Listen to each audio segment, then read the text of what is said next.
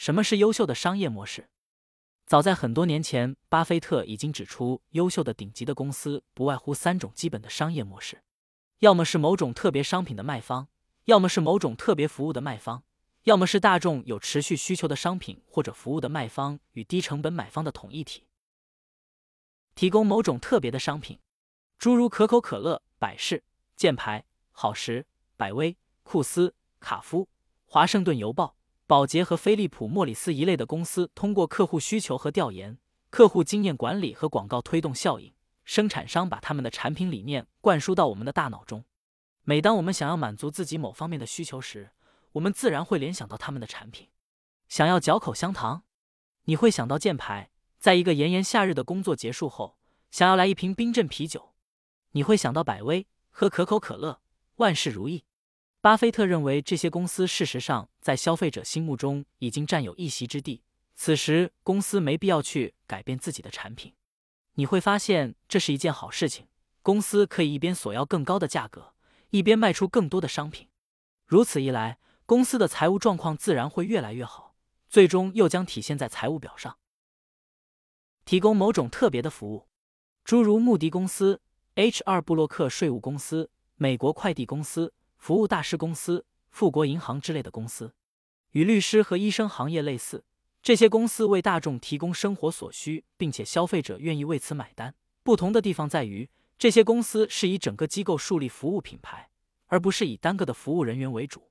当缴纳税费时，你会想到 H.R. 布洛克税务公司，而不是处理该项业务的该公司里的某人。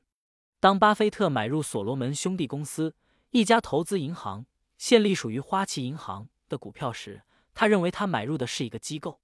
后来他又卖了这只股票，原因是当公司的顶尖人才带着他的高端客户跳槽时，巴菲特意识到这是一个以人员为主导的公司。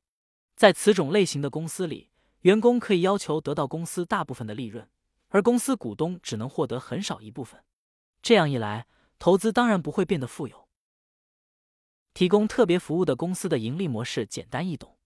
他无需花费大量资金来重新设计产品，也无需建造生产厂房和存储仓库。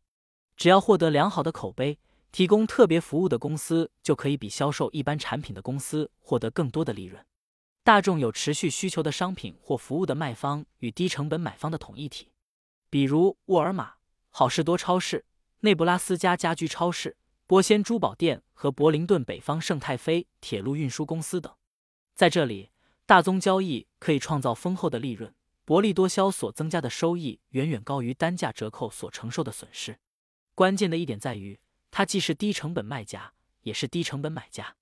正因如此，你的利润空间可以高于竞争对手，同时也可以为消费者提供价格低廉的产品或服务。